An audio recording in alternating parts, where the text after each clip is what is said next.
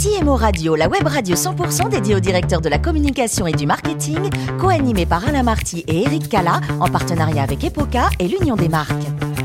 Bonjour à toutes et à tous, bienvenue à bord de CMO Radio. Vous êtes plus de 11 000 directeurs de la communication, du marketing et dirigeants d'entreprise abonnés à nos podcasts. Nous vous remercions d'être toujours plus nombreux à nous écouter chaque semaine et je vous invite d'ailleurs à réagir sur nos réseaux sociaux. Vous pouvez le faire pendant et après cette émission. L'adresse sur le compte Twitter CMO Radio-du-bas TV. C'est Mathieu Gabet, le président d'Epoca, que j'ai le plaisir d'avoir à mes côtés pour animer cette émission. Bonjour Mathieu. Bonjour Eric. Merci de nous accueillir, comme d'habitude, pour les enregistrements de ces émissions CMO Radio. Nous recevons aujourd'hui Mathieu Perrine de Longevial. Bonjour Perrine. Bonjour. Merci de nous faire le plaisir de participer à cette émission. Vous êtes directrice communication et philanthropie de l'Institut Gustave Roussy. On va en savoir un petit peu plus tout à l'heure, mais parlons de votre parcours, si vous le voulez bien, dans un premier temps. Vous êtes né un 3 janvier à Boulogne-Billancourt. Vous avez au départ fait une formation langues étrangères appliquées, une maîtrise de LEA, anglais, russe, droit, histoire de l'Angleterre et de la Russie. À ce moment précis de, votre vie, vous vous destiniez à quoi? Alors pas du tout à ce que je fais aujourd'hui. j'ai un parcours tout à fait atypique, mais j'ai adoré ce que j'ai fait et ça m'a, voilà, ça m'a appris beaucoup de choses. Votre parcours professionnel commence par la création de votre propre entreprise. C'est une aventure qui va durer 4 ans. Vous nous racontez cette euh, première expérience? Euh, Oui, en fait, c'est celle qui m'a le plus appris sur la communication, puisqu'après, je n'ai jamais fait de communication jusqu'à jusqu'à ce que je prenne le poste que j'ai aujourd'hui. Euh, j'avais monté une, une entreprise avec ma sœur qui habite aux États-Unis, qui s'appelait The French Connection, et qui consistait à organiser des voyages sur mesure pour des clients américains très VIP en France avec la possibilité de rencontrer des, euh, des personnalités qui avaient les mêmes métiers qu'eux et de pouvoir échanger euh, et d'être invité à dîner chez des Français, enfin de voir vraiment l'expérience de, de l'intérieur et c'était hyper intéressant. Pourquoi vous arrêtez à un moment donné?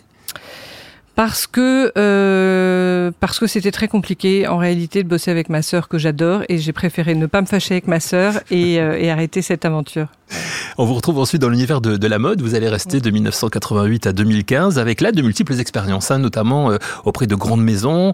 Parlez-nous de, cette partie de votre parcours. Euh, vous découvrez quand même véritablement la communication là ou c'est encore un peu plus Non, euh, non, je découvre la communication avec des gens exigeants, ce qui est un, ce qui est, c'est une autre facette dont on a tous besoin dans nos quotidiens. non, j'ai vraiment, je pense, une, une, appétence pour le commerce, pour le, la vente. J'aime, j'aime vendre et ce que j'aime dans la vente, c'est le storytelling, c'est c'est ce qu'on met autour du produit qu'on vend. Et c'est vrai que de travailler dans la mode et dans des grandes maisons de luxe m'a permis de d'abord constituer un réseau qui aujourd'hui m'est utile, mais aussi de travailler sur euh, voilà sur comment présenter une histoire. Et quand je vendais notamment des collections de prêt-à-porter à des acheteurs qui ont des boutiques, des très belles boutiques, euh, des concept stores et des boutiques multimarques, il s'agit de, de raconter comment est-ce qu'on va présenter une marque dans leur maison, dans leur univers, et de la mettre en valeur. Donc c'était hyper intéressant. Depuis 2015, vous êtes directrice de la communication et de la philanthropie de l'établissement Gustave Roussy. Alors, pas depuis 2015, parce qu'en fait, je, suis arrivée d'abord par la, porte de la collecte. D'accord. Et je suis arrivée pour euh, lancer une campagne de levée de fonds, donc je n'avais pas la dimension communication à l'époque, quand j'ai pris ce job. Ok, donc vous êtes rentrée chez Gustave Roussy en, 2015, mais, pas directement directrice de, la communication. et je, ne l'avais pas imaginé. Et comment, comment s'est fait justement le... Euh, parce que, euh, d'abord, je, je, suis arrivée avec Gustave Roussy pas tout à fait par hasard, et c'est important peut-être de le raconter, c'est mmh. que euh, bon, je, je vendais, je vendais de la mode, du luxe, de la déco même, euh, et puis tout d'un coup, et puis j'ai eu un cancer, donc c'est ça qui a changé un peu mon parcours, même beaucoup. Et, et ce cancer m'a donné envie d'avoir du sens derrière mon métier, et j'en ai eu marre de, de, faire ce que je faisais. J'avais, je trouvais que c'était très futile, et j'aimais dire que je suis passée du futile à l'utile et que j'avais besoin, euh, voilà, j'avais besoin de vendre autre chose que, que, de l'éphémère et, du, et du, du, superficiel.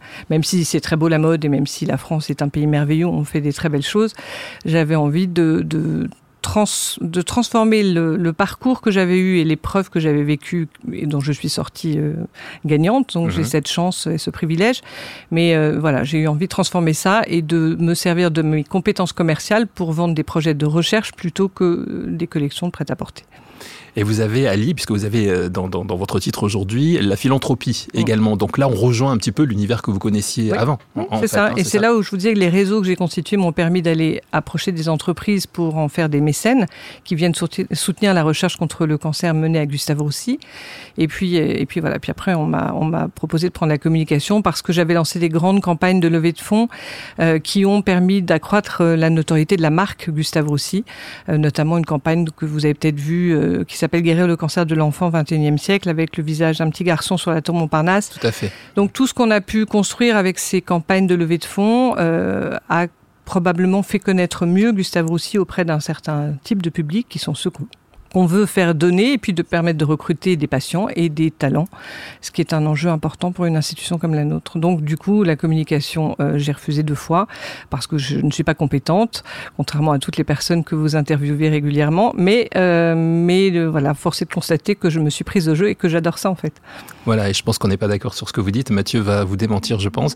Juste un mot sur l'établissement Gustave Roussy, puis un mot sur le, le, petit garçon que vous évoquiez sur, sur la tour euh, Montparnasse, mmh. qui est, qui est, est le fils de l'un des, des, actionnaires de, de la tour, hein, c'est ça euh, Absolument. Voilà. voilà. Alors, le petit garçon s'appelait malheureusement Noé Lemos. Voilà. voilà. il est décédé en 2014 d'un cancer terrible chez les enfants qui s'appelle le gliome infiltrant du tronc cérébral. C'est un cancer euh, aujourd'hui encore incurable.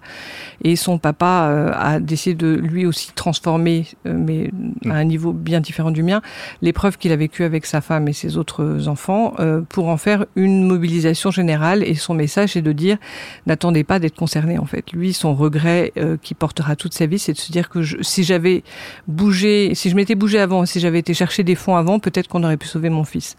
Donc, étant actionnaire effectivement de la tour Montparnasse, il a eu la possibilité de convaincre les, copropriétaires de mettre cet affichage sur la tour qui, euh, qui, qui, dérange, hein, qui est un, un visage qui n'est pas euh, mm facile à voir et qui dit un cancer à 7 ans sérieux, euh, voilà, ça interpelle, ça et ça et je dois dire que ça fonctionne et que ça, ça permet de lever des fonds et, et, de faire avancer significativement la recherche sur les cancers pédiatriques. Très belle initiative, très belle et, et courageuse voilà. aussi voilà. surtout. Gustave Roussy, 40, 446 millions d'euros de budget, à peu près, je dis ouais. pas de bêtises, c'est ça C'est le premier centre européen de lutte contre le cancer, c'est important de, de, le dire parce que je crois que les Français ne savent pas suffisamment que euh, on a en France euh, des acteurs majeurs dans le territoire de la recherche scientifique et notamment sur le cancer. Gustave aussi, le premier centre situé à Villejuif au sud de Paris, premier centre en termes de publications scientifiques, de, capacité à innover, du nombre de patients qui sont inclus dans des essais cliniques. Donc quand on a un cancer difficile, euh, c'est souvent à Gustave Roussy qu'on qu s'adresse pour être pris en charge dans un essai clinique et accéder à des molécules qui vont vous offrir les meilleures chances. Il y a un nombre de collaborateurs, il n'y en a jamais assez dans les hôpitaux, on le sait 4000, enfin, il y a 4000 salariés, ça reste 3200 ETP. Ouais. Mathieu, euh, Perrine bah, me disait qu'en termes de communication, elle n'était pas bonne. Je suis sûr que vous n'êtes pas d'accord. Ah bah, déjà, quand on commence par faire des levées de fonds, je pense qu'il n'y a rien de plus performant et rien de plus difficile. Et donc, on ne peut être que très très bon pour faire de la Merci. communication derrière, ça c'est sûr. Et en plus, ce qui compte, c'est votre passion euh, du ouais. sujet plus qu'autre chose. Euh, plusieurs questions. Bah, D'abord, cette campagne effectivement marquante. Comment ça s'est passé euh, pour la vendre en interne? Est-ce que ça a été compliqué, pas compliqué? Est-ce que ça a c'était une addition Alors, tout de suite Est-ce que vous avez hésité? Comment ça, ça s'est passé? Ça a été compliqué parce que Gustave Roussy ne fait pas que des cancers pédiatriques. Euh, heureusement, euh, il y a moins d'enfants de, touchés par un cancer que d'adultes, nettement moins. C'est une bonne nouvelle. Malheureusement, quand on est concerné, ça n'est pas une bonne nouvelle. Euh, et donc, euh, faire cette campagne, c'était pas simple parce qu'on avait lancé un an avant une grande campagne plus généraliste qui s'appelait Guérir le cancer au XXIe siècle et que d'en faire une déclinaison pédiatrique, c'était pour nos équipes une, mobilisation et, et, une tâche et un plan de charge accru, donc c'était pas anodin. Mais j'étais tellement convaincue et puis tellement touchée par l'histoire de Frédéric et Magali Lemos que, que je me suis dit c'est pas bien de ne pas leur laisser la possibilité de parler de ce qu'ils avaient vécu, de, de, raconter leur histoire. Et quand ils en parlent, honnêtement, vous sortez votre chéquier euh, tellement c'est bouleversant. D'abord vous pleurez, euh, après vous sortez. Voilà, d'abord vous pleurez, mais il en a fait pleurer plus d'un, effectivement. Vous pleurez et puis vous vous dites, euh, j'espère que ça m'arrivera jamais. Et, vous vous dites, c'est vrai qu'en France, on met probablement pas assez de moyens sur, sur la recherche sur les cancers pédiatriques parce qu'il n'y a pas assez de cas et que du coup, avoir des datas, des connaissances, c'est plus difficile. Mais, euh, mais aujourd'hui, je ne regrette rien parce que d'abord, c'est toujours une très belle aventure humaine d'avoir rencontré cette famille et puis toutes les gens qui les ont rejoints, parce qu'il y a un comité de campagne absolument hallucinant qui est extrêmement mobilisé. On a même un parrain qui s'est autoproclamé euh, fantastique, qui est Nicolas Sarkozy, et qui contribue aussi à faire rayonner cette campagne. Euh, c'est une très belle aventure humaine, vraiment. Donc euh, aujourd'hui, je ne peux que m'en réjouir. Alors aujourd'hui, vous avez une expérience de, communication que vous avez construite finalement par votre, en la découvrant au fur et à mesure et en mettant en place des campagnes. aussi. Bien sûr. Pas toute seule, heureusement. évidemment. Euh, pour vous, quelles sont les grandes différences entre la communication du, sur des sujets comme cela pour une fondation versus la communication des entreprises? Quelles sont alors c'est qu'on a des qu'on peut faire, pas faire? Comment vous, vous voyez les différences? Alors les différences. Euh, D'abord, il y a tout un pan qui n'existe pas dans les autres entreprises, qui est toute la communication scientifique. Et elle prend une place très importante sur, pour une institution comme la nôtre, parce que faire rayonner le savoir de nos chercheurs, leurs publications scientifiques, les faire connaître, dire que Gustave Roussy, c'est 12 des 14 chercheurs les plus cités au monde en cancérologie. Il y en a 14 en France, il y en a 12 à Gustave Roussy, c'est quand même pas anodin. Donc, euh, faire savoir ça, c'est très important et c'est une dimension que ne couvrent pas les autres directions de la communication, puisqu'on a, euh, comme tous les autres, la com institutionnelle, interne, puis on a la com patient. Donc, on a la com scientifique pour parler de notre excellence et puis la com patient, qui est un enjeu qui demande beaucoup d'empathie. Là où je pense que mon expérience m'aide énormément. Et puis, euh, j'ai aussi euh, malheureusement perdu mes parents d'un cancer, donc j'ai à la fois la casquette aidant et la casquette patient. Et, et en fait, cette dimension-là euh, nous donne la capacité de trouver les mots justes et de savoir quelles sont les attentes des personnes auxquelles on s'adresse. Alors à la fois les, les, les questions facilitantes d'accès, de droit de service, mais aussi de droit de la santé, directive anticipée, personne de confiance. Il y a tout un, tout un pan qui est qui est à la fois légal et très important pour être euh, au plus proche des attentes des patients et faciliter leur parcours qui est déjà pas facile. Voilà, en fait, vous avez, vous avez cette double casquette à la fois d'être euh, très connu dans, dans, le milieu scientifique, hein, puisqu'il y a même un magazine américain qui vous a classé... Euh, sixième mondial. Voilà, sixième, sixième mondial. Et d'un autre côté, euh, le grand public ne vous connaît pas, pas, très bien. Donc on a encore un peu de boulot à la direction de la communication de Gustave Roussy. Mais vous savez, notre difficulté, c'est qu'on a beaucoup de... D'abord, on a changé la marque il y a, en 2015. Enfin, c'était pas moi à l'époque, mais... Et, et ça s'appelait Institut Gustave Roussy. Et donc tout le monde disait IGR. Et nos médecins continuent de dire IGR, qui en plus un, acronyme qui sonne euh, ah, pas joli. Terrible, IGR, IGR, c'est moche. Et, et, du coup, personne n'identifie ce qu'il y a derrière IGR. Et on a transformé la marque, on a enlevé le mot institut, on s'appelle Gustave Roussy. Et du nom de, de quelqu'un qui a fondateur. La voilà, qui, quand même, il faut le dire. Non, non, absolument. Et du coup, on a une histoire, on a un capital, on a, on a un héritage qu'il faut partager. Et de, donc, notre combat incessant auprès de nos KOL et tous nos grands experts, c'est de dire arrêtez de diriger IGR. Mais c'est tellement inscrit dans leur gène qu'ils n'y arrivent pas. Et c'est pour ça probablement aussi qu'on a un déficit de notoriété. Aussi, on a un peu de boulot, mais pas que ça. La période euh, qu'on a vécue, on sort d'une pandémie mondiale, donc forcément, vous êtes directement et indirectement adapté. Qu'est-ce que ça a eu comme impact pour vous, et en termes de communication, et en termes de dons euh, aussi très concrètement Et qu'est-ce que vous avez changé Qu'est-ce que vous avez ajusté en la matière? C'est une très bonne question. Euh, alors moi, j'ai pris mes fonctions à la direction de la communication en janvier 2020. Autant vous dire que tout le monde s'en souvient. Janvier, on se souvient très début bien, 2020, très, très bien. On se souvient tous ce qu'on a fait tous les jours. Exactement. Et donc on a réinventé avec une équipe et j'insiste beaucoup sur, sur l'équipe euh, formidable. On a réinventé tous nos codes de communication parce qu'il a fallu en deux mois tout changer. À la fois, euh, en plus notre gouvernance a changé à ce moment-là aussi, ce qui était sympa en termes d'enjeux de com. Mais euh, on a dû changer toute la com auprès des patients, euh, les conditions d'accès, les restrictions de visite, les tests PCR. Enfin, vous, vous imaginez imaginez toutes les difficultés dans un hôpital, même vis-à-vis des personnels, euh, les obligations vaccinales qu'il a fallu communiquer. Donc on a et le télétravail des administratifs forcés. Donc il a fallu réinventer tous nos tous nos modes de communication. Donc ça, j'ai trouvé ça hyper intéressant. Enfin vraiment passionnant. On a beaucoup appris de cette euh, cette expérience. Sur la partie philanthropique, ça a eu un impact parce que euh, bah, les gens ont donné plutôt sur le sur la recherche sur le Covid que sur celle du cancer. Mais on a eu la chance à Gustave Roussy d'avoir des chercheurs qui se sont mobilisés sur Covid et cancer. Comment est-ce que le Covid interagit sur les patients atteints de cancer, qui sont, comme vous le savez, fragilisés, euh, notamment dans leur défense immunitaire. Donc, qu'est-ce qu'il fallait faire de plus? Qu'est-ce qu'il fallait Comment il fallait adapter les traitements de nos patients pour les protéger contre ce, virus terrible? Et on a donc pu collecter des fonds sur ces projets de recherche et trouver des choses, d'ailleurs.